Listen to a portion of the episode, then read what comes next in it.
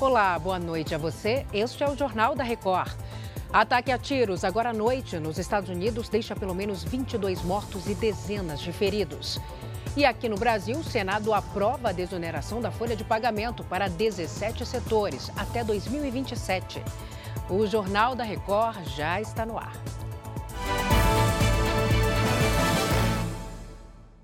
Oferecimento: Bradesco, Pix pelo WhatsApp com a Bia é fácil. Pelo menos 22 pessoas morreram em um ataque a tiros em Lewiston, no estado americano do Maine. Cerca de 60 pessoas também ficaram feridas. O suspeito pelo ataque está foragido e a polícia realiza buscas nesse momento pela cidade. Segundo autoridades, os ataques aconteceram em três locais diferentes. O atirador teria invadido um bar, uma pista de boliche e um centro de distribuição de um supermercado da região. Os policiais querem saber se há um segundo atirador envolvido nesse ataque. A polícia também divulgou uma imagem de um carro que pode ter sido usado no crime. O Senado aprovou a prorrogação da desoneração da folha de pagamento de 17 setores da economia até o fim de 2027. O Alessandro Saturno acompanhou a votação, ele tem os detalhes para a gente. Oi, Alessandro, boa noite. Olá, Salsi. Boa noite para você e a todos que nos assistem. Estávamos lá, né, no plenário, acompanhando tudo de perto.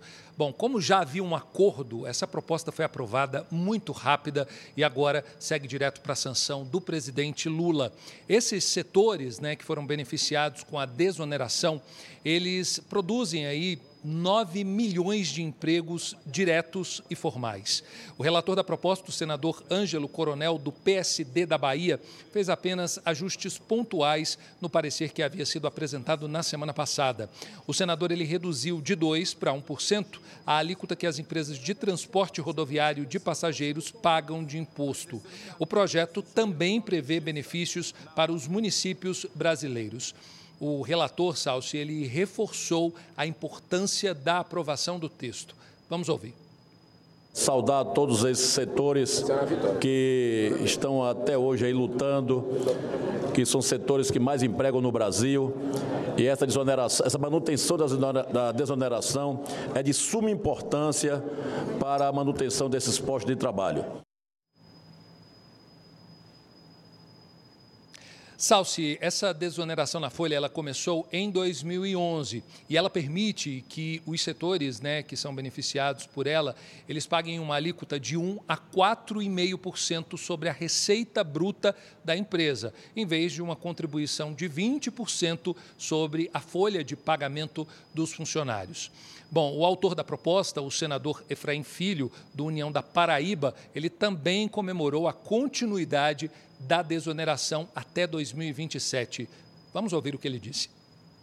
É um projeto que dialoga com a vida real das pessoas, ele traz o maior desafio do Brasil hoje, que é gerar empregos, não é necessariamente arrecadar mais, não é questão de equação financeira nesse momento. Então, nós temos pais e mães de família que estão na fila do desemprego, jovens que buscam a primeira oportunidade, e esse projeto passa essa mensagem.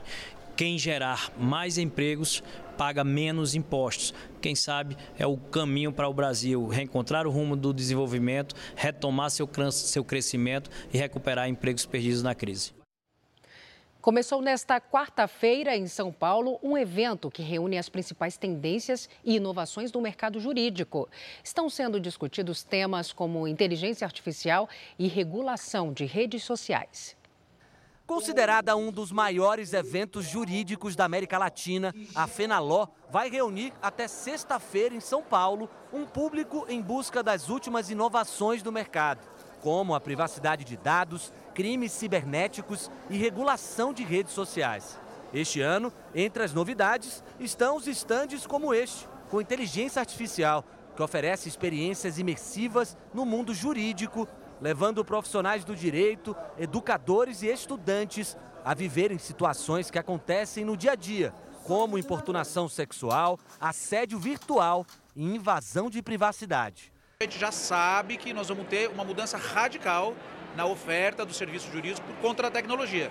Então nós precisamos cada vez mais de encontros como esse e de diálogos como esse para entender como a gente pode usar a tecnologia de uma maneira positiva. O evento que completa 20 anos em 2023 conta nesta edição com 500 palestrantes e 140 expositores, além de mais de 8 mil profissionais da área do direito. São advogados, diretores, gerentes e profissionais de departamento jurídico de grandes, médias e pequenas empresas que querem conhecer as tendências e boas práticas do mercado.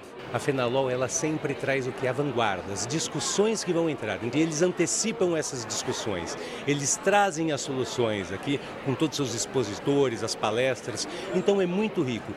Esta edição ainda traz um coworking jurídico para quem precisar trabalhar durante o evento e o lançamento do segundo livro organizado pela Fenaló, o Manual de Gestão Estratégica e Inovação para Escritórios de Advocacia.